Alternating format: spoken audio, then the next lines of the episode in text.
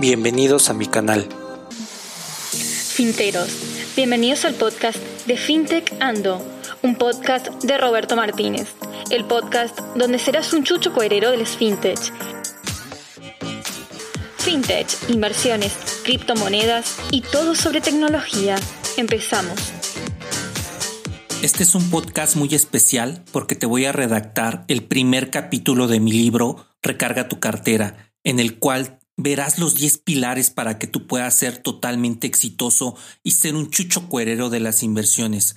Es el episodio número 40 y a petición tuya te voy a redactar este gran libro, el cual ha tenido muy buena aceptación en el mundo de las ventas. Si aún no lo has comprado, está de venta en Amazon.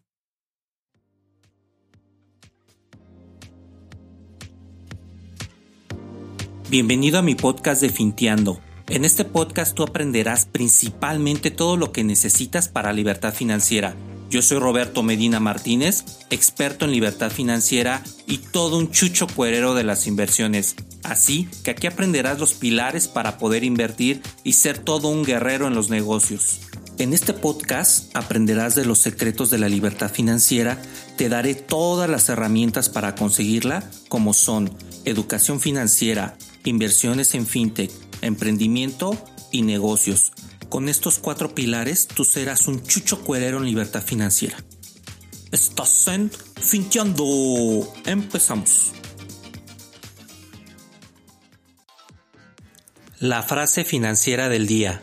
Formula tus sueños y escríbelos en una libreta para que después, con el tiempo, los puedas hacer realidad con todos los objetivos deseados.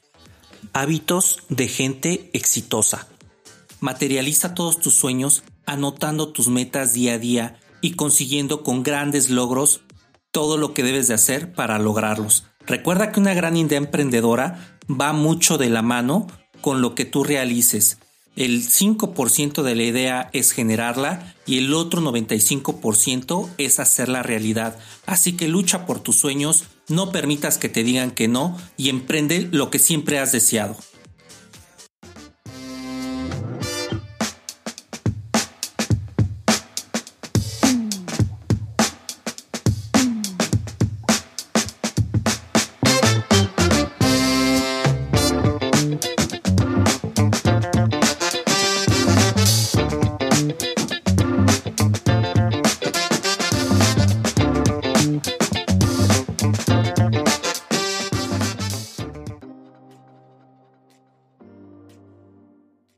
Hola, hola mis chuchos cuereros de las inversiones. Bienvenidos a este podcast tan especial número 40 en el cual ha sido 10 meses seguidos de cada semana estarles sacando un episodio con muchísimo gusto y sobre todo hice unas preguntas en mi comunidad que querían que les hiciera en este gran episodio y lo que me pidieron es de que les redactara mi último capítulo de mi tercer libro el cual se llama Recarga tu cartera Así que será un gran honor redactarles este episodio de mi libro y estoy un poquito nervioso porque realmente no lo quiero hacer tipo audiolibro, tampoco se los quiero leer, así que vamos a ver cómo nos va a salir el día de hoy este episodio de mi último libro.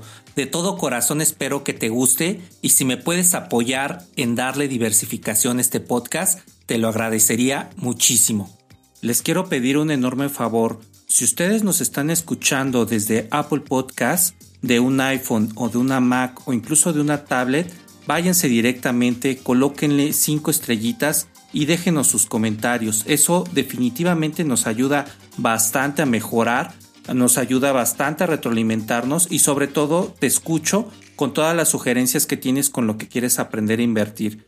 Esa es una. La otra, recuerda que tengo los otros canales de comunicación en donde tú puedes aprender más de inversiones, como recarga tu cartera en YouTube, videos que te aportan mucho valor. Desde luego en mi blog en recargatucartera.com, en donde vas a encontrar los mejores artículos de fintech, tecnología, inversiones en bolsa, inversiones en fintech, negocios y toda la parte holística para que tú puedas ser un emprendedor de éxito. También recuerda que este podcast lo puedes escuchar en cualquier plataforma de podcast, en Apple Podcast, Google Podcast, Anchor, Spotify, TuneIn, en todas las plataformas prácticamente para que lo tomes muy muy en cuenta.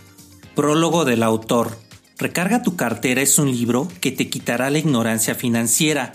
Y no te sientas mal, esta se quita con conocimiento, solo es cuestión de que uno quiera conseguirlo. De manera disruptiva, te enseño conceptos nuevos y que no conoces aún, los cuales de manera holística te ayudarán a generar ingresos pasivos. Estos ingresos pasivos son aquellos que mes a mes obtienes sin que tengas que trabajar. No existe deuda buena ni deuda mala. En eso no estoy de acuerdo con Roberto Kiyosaki. La deuda no se debe detener en ningún momento para que logres la tranquilidad financiera, concepto que te explico en este libro. La tranquilidad financiera es un estilo de vida que se explica por sí mismo. Si estás dispuesto a manejar un estilo de vida de cero deudas, recarga tu cartera ese libro que necesitas leer. Deja de pensar como pobre. El pobre piensa y es enseñado en gastar en cosas que le dan una felicidad momentánea, un auto, ropa de marca y hasta cosas totalmente innecesarias. La primera pregunta que te debes de hacer es, ¿realmente lo necesitas? El comprar cosas que no necesitamos para impresionar, sentirnos bien, cumplir con el papel social, viene por un tema psicológico, en el cual el cerebro es entrenado por toda la publicidad y marketing en donde lo único que meten a tu cabeza es la necesidad de comprar cosas innecesarias. Y el marketing es el que se encarga de convencerte con comerciales, marcas o vendedores hábiles para que lo compres. El pobre gasta y se endeuda para comprar y luego no paga, evade su responsabilidad y piensa que tendrá un día un gran sueldo, sueña en tener un mejor trabajo o que le van a condonar la deuda. Déjame decirte que eso no va a pasar. Incluso a nivel licenciatura, para hacer que suceda, debes de seguir leyendo. En el sistema capitalista, tú eres una mercancía que vales por lo que sabes. Por lo consiguiente, debes de invertir en tus habilidades, en tu mente y en ser feliz. El pobre todos los días se levanta con muchos problemas de la cama argumentando lo siguiente, estoy muy cansado, otra vez veré a mi odioso jefe, y si mejor falto y me reporto enfermo, no me pagan lo suficiente. Si alguno de estos cuatro pensamientos ha pasado por tu mente o los has tenido por la mañana cuando te vas a laborar, sí, es así. Necesitas de verdad seguir leyendo este libro, en el cual te corono todo el aprendizaje ganado en mis dos libros, los cuales son conceptos nuevos y muy necesarios para la vida y tus finanzas. Estos conceptos moverán de manera disruptiva la forma en la que has vivido hasta ahorita y tendrás un cambio de mentalidad necesario para alcanzar la verdadera libertad financiera y ser totalmente feliz. Recarga tu cartera en sí mismo es volver a recargar tu billetera sin deuda, ya que como te expliqué, es un concepto erróneo decir que hay deuda buena y deuda mala. Lo ideal es el cambio de cultura que te enseño para que recargues tu cartera y esto se basa en un solo elemento, que toda deuda es mala y te enseño a cómo te deshagas de ella para alcanzar la tranquilidad financiera. ¿Estás listo para leer Recarga tu cartera? Capítulo 1. Educación financiera. Todos usamos la educación financiera a nuestra conveniencia a menos de que te encuentres con algún señor el cual te dice que trabaja en el trueque nada más. Así que intercambiando cocoa o chocolate por las cosas es como se gana la vida. La realidad es de que todos usamos dinero. En eso sí debemos estar totalmente de acuerdo. La realidad es que salimos de la escuela y nos avientan a la vida real, así es como aprendemos a los golpes financieros. En una clara verdad que vamos aprendiendo por error cometido, el tema es de que el dinero es valioso. En eso sí estamos de acuerdo. Nos cuesta trabajo conseguirlo, a veces con mucho esfuerzo y tiempo. Entonces, perdemos tiempo y más dinero por la falta de información y no tomamos buenas decisiones. Hay una razón de que esto pase y esta es que antes de ser gerente de producción en proyectos de optimización de recursos financieros y materiales, si las estrategias que mejor resultado me daban tenían que ver con la concientización del personal, porque la gente desperdicia muchos recursos. Esto era porque no entendía que era muy diferente tener un recurso en el almacén de la empresa que tenerlo en su locker. Mantenerlo en su estación de trabajo financieramente no es lo mismo. Cuando empezamos a cambiar un poco esa mentalidad, logramos buenos resultados y al estar trabajando mucho con la gente, empecé a interactuar con ellos.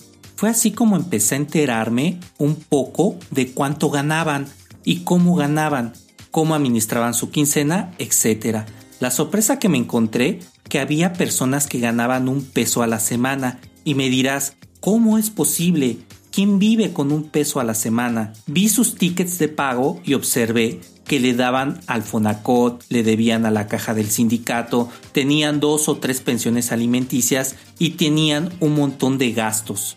Y es que eso no se puede por ley que les cobren menos, pero no me imagino la situación por la que pasan entonces. Dije, bueno, hasta cierto punto lo entendía, eso era lo normal para la mayoría de las personas que trabajaba en la línea de producción.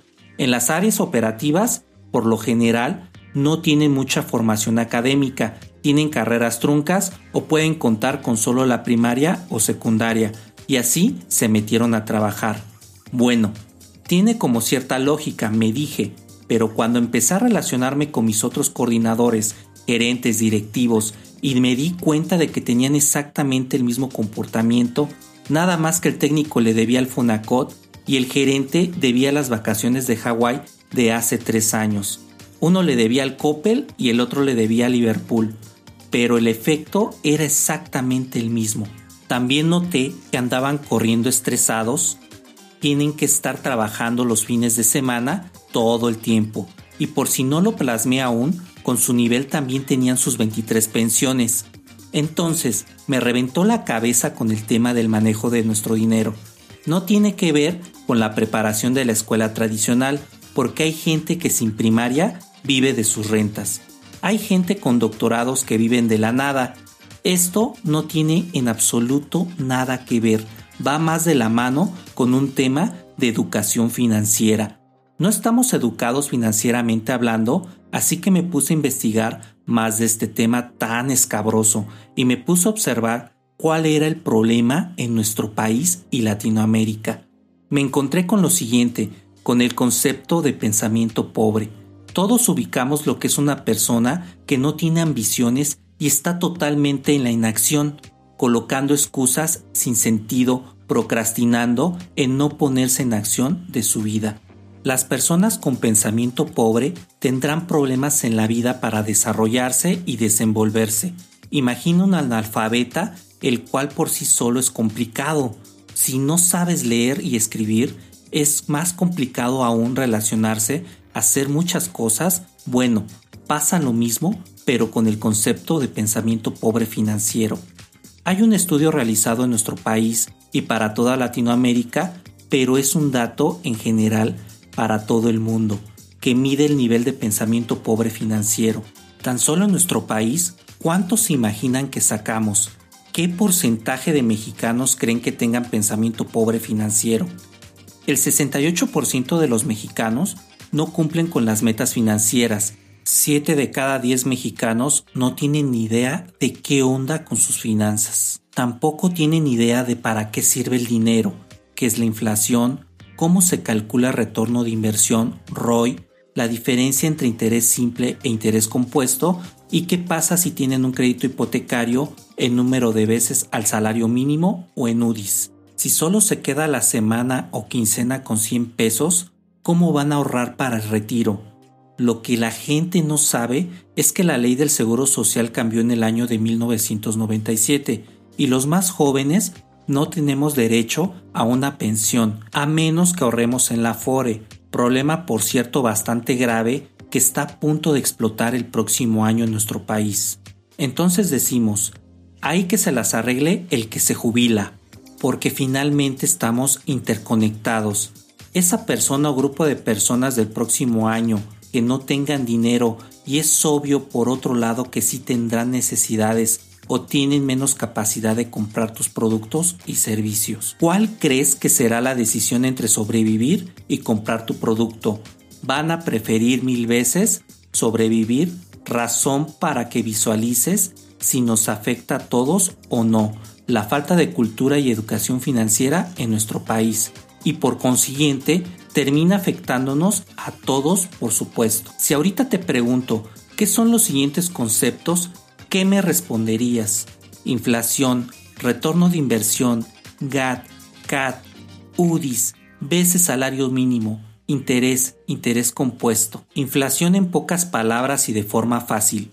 Es un indicador que nos dice qué tan cara se está volviendo la vida cada año, o por el otro lado, qué tanto valor va perdiendo nuestro dinero cada año. Es muy importante saber de cuánto fue la inflación en nuestro país respecto al año anterior, en cuánto va este año y en cuánto esperamos el cierre. ¿Cuál es el pronóstico para el siguiente año? También debemos de saber. Uno pensaría que esos datos son para los financieros, para esos locos que les gustan los números. En realidad es importante conocer ese dato, porque conocerlo te permite saber si tu inversión es buena o no, o qué tan lógica puede ser una inversión ahorita. Vamos a indagar una segunda pregunta. ¿Qué significan las letras GAT y no me vayan a contestar qué significa gato, por favor. GAT es la ganancia anual total del que se usa crédito y tiene como objetivo la tarjeta de crédito, lo cual es indispensable que nosotros conozcamos estos términos. CAD es una medida estandarizada del costo del financiamiento, expresado en términos porcentuales anuales. Para fines informativos y de comparación, incorpora la totalidad de los costos y gastos inherentes a los créditos que otorgan las instituciones. No te asustes, más adelante te voy a explicar mejor para qué sirven estos conceptos y te quedará más claro que debes de conocerlo por el bien de tus finanzas. UDIs, unidades de inversión, sirven para proteger el valor de nuestro dinero, pero el problema es que la mayoría de la gente las usa del lado perdedor. Utiliza créditos en UDIs, saca una casa en UDIs y como la UDI siempre va subiendo de valor todos los días de acuerdo a la inflación, el crédito cada vez se ve más grande y como consecuencia tardas mucho más tiempo en pagar. No te asustes, existen instrumentos que te permiten ponerte del otro lado, de ese lado ganador, en donde tu ahorro, por ejemplo, puedes ponerlo en UDIs y también va creciendo con respecto a la inflación por lo que evitas que pierda valor adquisitivo. ¿Qué es esto? Que pierda el valor con el tiempo. Pero a veces se descompone este tiempo de instrumentos que pueden funcionar totalmente a nuestro favor. Ahora, ¿qué es el ROI? Retorno sobre la inversión. ¿Qué nos indica qué tan rápido yo recupero la inversión en un negocio? Muchas veces cuando empezamos a emprender y tenemos un negocio, quisiéramos que nos llegaran los inversionistas y nos comentaran que aquí está la lana para invertir e impulsar tu negocio. Y es que cuando emprendemos, ¿qué buscamos y qué nos preguntamos? ¿En dónde están los fondos? ¿Cómo bajo los recursos? ¿A quién o con quién me puedo asociar que tenga el dinero para levantar el negocio? Si no sabes tu retorno de inversión, ¿cómo le hacemos con el inversionista? Déjame decirte que ese inversionista no es un alma de la caridad. Si va a meter dinero en tu negocio, quiere que regrese ese dinero y con una ganancia. Por ello, la importancia de saber de qué tamaño es el retorno de inversión de tu negocio. ¿Alguna vez te has sentado por un segundo a investigar? Hoy en día, ¿cómo sé que calculas y tienes una idea de negocio si no conoces ese tipo de información? es complicado atraer capital rápidamente a nuestra empresa o a nuestro emprendimiento. Es por ello por lo que viene un amigo que acabas de conocer diciéndote te invito a un nuevo esquema de inversión. Está fácil, mira, tú nada más tienes que poner 20 mil pesos y en tres meses vas a recibir 260 mil pesos. Así de fácil. Nada más invita a dos personas, no te preocupes, yo te ayudo, yo te enseño. Estas personas tienen que invitar a otros dos y así seguir la cadenita. Y si eres cauto, preguntas, ¿hay alguien que los regule? No, lo que pasa es de que el gobierno quiere regularnos y nos descuentan muchos impuestos, los cuales mejor te pagamos a ti y te cuentan toda una historia muy bonita con tal de darle la vuelta de que no están regulados y con eso inicias las pirámides de la momia. ¿Qué tal me salió este episodio? Déjame tus comentarios. Este es el primer capítulo, el prólogo y la introducción de mi último libro Recarga tu cartera, en el cual quise hacer en este episodio especial número 40 para que tú aprendas cómo son los conceptos básicos de las inversiones. Quiero platicarte que este libro lo escribí para mis hijos, para que ellos pudieran comprender todos los conceptos financieros y en su momento que puedan tener unas inversiones y finanzas personales sanas. Así que esta Navidad te aconsejo que le regales este libro a aquel que no tiene ni idea de cómo llevar sus finanzas personales y que no sepa cómo invertir. Este sería un gran regalo para que tú puedas darle cariño a la gente que más quieres. Y si también te preocupas por tus hijos, eres padre de familia o mamá de familia, regálales este libro. Créeme que les vas a cambiar la vida. Espero este episodio de podcast te haya funcionado, te haya dado algo de movimiento en tu mente, te haya metido esa pequeña espinita que es lo que buscaba con este libro para que tú aprendas finanzas personales. Este libro lo puedes encontrar en Amazon, está en edición portable, eh, pasta blanda, que es la versión física, y en ebook para que tú se lo puedas obsequiar no está muy costoso, búscalo, te voy a dejar el enlace en la cajita de información y al final de este podcast te voy a regalar los 10 pilares de mi libro para que tomes la gran decisión de comprarlo. Te aseguro que no te vas a arrepentir. Y con toda esta información, tú ya eres un chucho cuerero en cómo recargar tu cartera.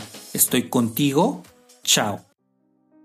Si quieres ser un chucho cuerero de las inversiones, compra mi último libro Recarga tu cartera en donde te doy los pilares para que tú puedas tener unas inversiones sanas. Pilar número uno. Los ingresos pasivos son aquellos que generas de los ingresos activos y te dan dinero mes a mes sin que tengas que hacer nada. Pilar número 2. Cuando los ingresos pasivos superan tus ingresos activos, es decir, lo que estás gastando en tu trabajo, tienes libertad financiera. Pilar número 3. La libertad financiera se alcanza con el nivel de vida que tú te sientas cómodo desde 10 mil pesos al mes. No importa la cantidad, es la calidad de vida que tú escojas. Pilar número 4. Cuando ganes mucho dinero, no lo gastes en cosas innecesarias. Te tienes que formar financieramente para que hagas ingresos pasivos. Pilar número 5. Las inversiones son un medio para generar ingresos pasivos y que tengas una segunda fuente de ingreso. Pilar número 6. Cuando tengas un negocio, educa a tus empleados para que se vayan a poner más negocios. Con ello fomentamos la economía de nuestro país. Pilar número 7. Regala este libro a tus hijos para que aprendan el valor de estar libre de deuda con su negocio, con sus finanzas personales. Pilar número 8. Toda deuda es mala. No es verdad que hay deuda buena y deuda mala.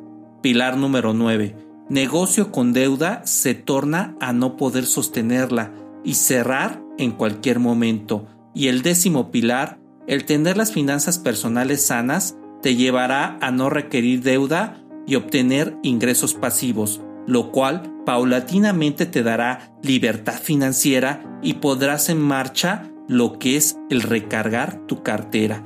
Compra mi libro de venta en Amazon. Este fue el podcast de FinTech Ando, un podcast de Roberto Martínez, el podcast donde serás un chucho cuerero de las FinTech. Sigue a Roberto Martínez en recargartucarter.com y en sus redes sociales, Twitter, Facebook e Instagram.